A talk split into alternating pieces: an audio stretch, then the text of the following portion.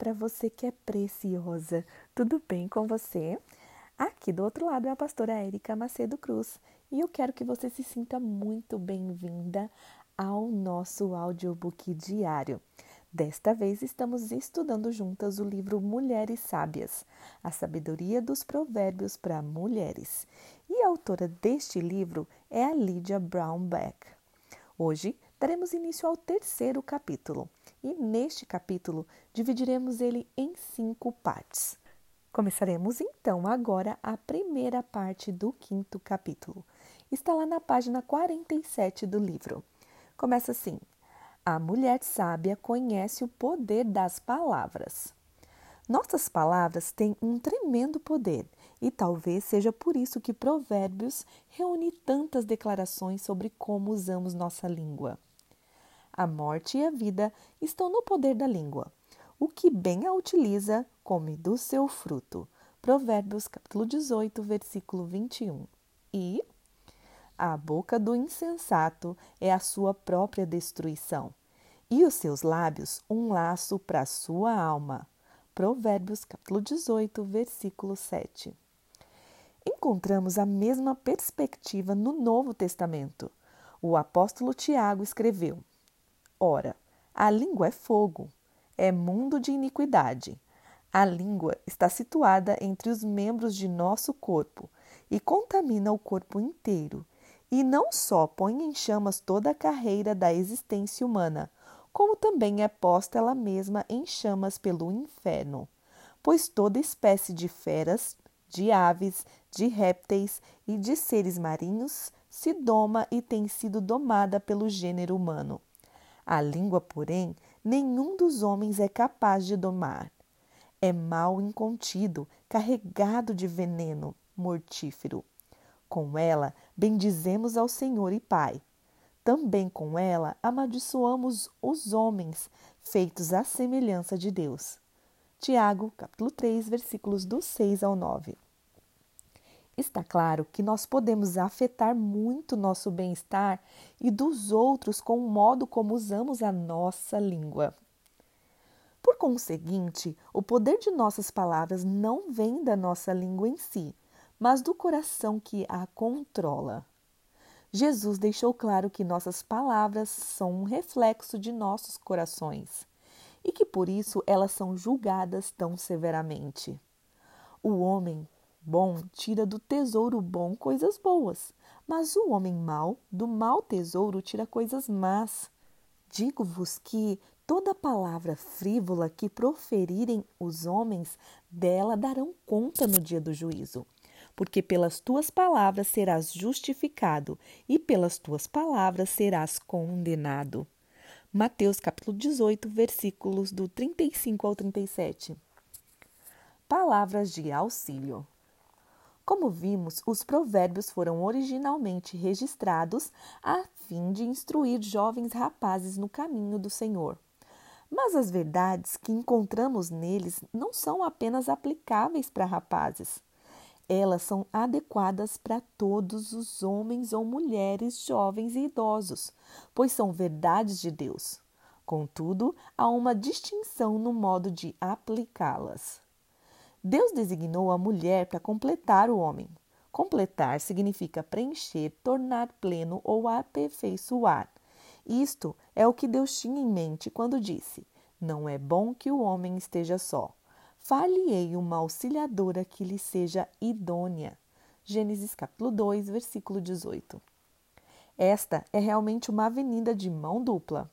O homem e a mulher foram feitos para completarem um ao outro. O homem e a mulher possuem traços de gêneros inerentes que, quando colocados em conjuntos, servem à raça humana e revelam a glória de Deus. A palavra auxiliadora tem uma má reputação.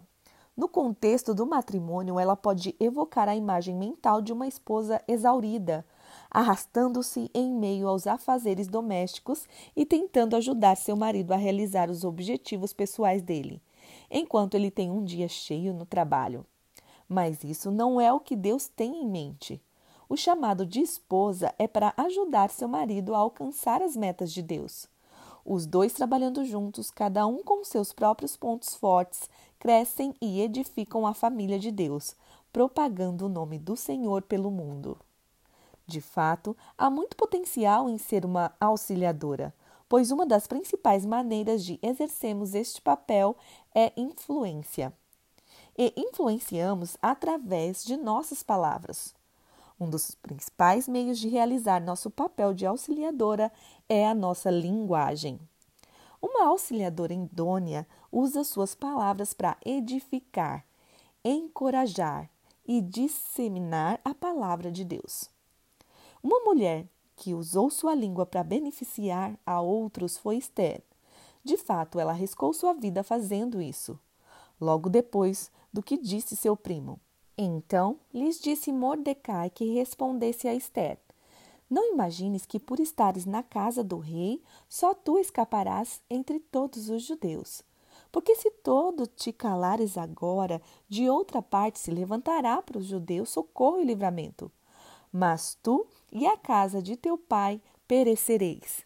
E quem sabe se para a conjuntura como está, e quem foste elevada rainha. Esther, capítulo 4, versículos 13 e 14. Os judeus daqueles dias se colocaram contra uma conspiração secreta. Mas por que Esther empregou sua língua com grande sabedoria? Os judeus foram salvos. Entretanto, podemos usar nossas palavras para corromper nosso chamado como auxiliadora, como aquela que influencia para o bem. Considere Dalila. Em Juízes 16, Dalila era uma filisteia contratada por seus compatriotas para enganar Sansão, o juiz israelita. Pelo que podemos saber sobre Sansão na Bíblia, é evidente que ele era suscetível à influência de mulheres mundanas como Dalila.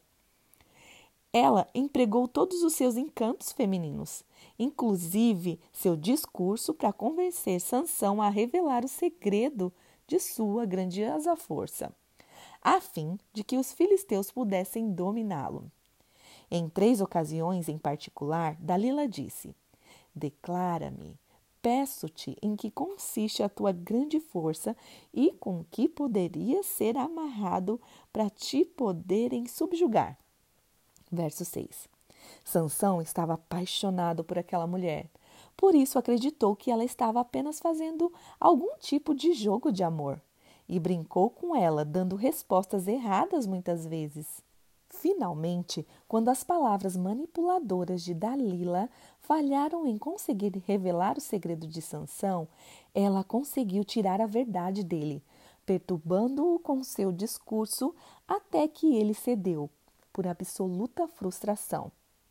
A atitude de Dalila resume como uma mulher pode usar sua língua para destruição. Deus não nos deu o dom da linguagem para satisfazermos nossos desejos. Ele nos deu para edificação, encorajamento e para demonstrarmos a sabedoria. Quando a mulher usa a língua para influenciar positivamente, Deus é glorificado e as pessoas que fazem parte de sua vida são abençoadas. Nós vamos usar nossas palavras para manipular por ambição egocêntrica ou usaremos para o bem dos outros? Nós enfrentaremos esta decisão todos os dias em toda conversa que tivermos. E assim chegamos ao fim da primeira parte do terceiro capítulo. Que você tenha um magnífico dia na presença de Deus e nos vemos em breve. Bye bye!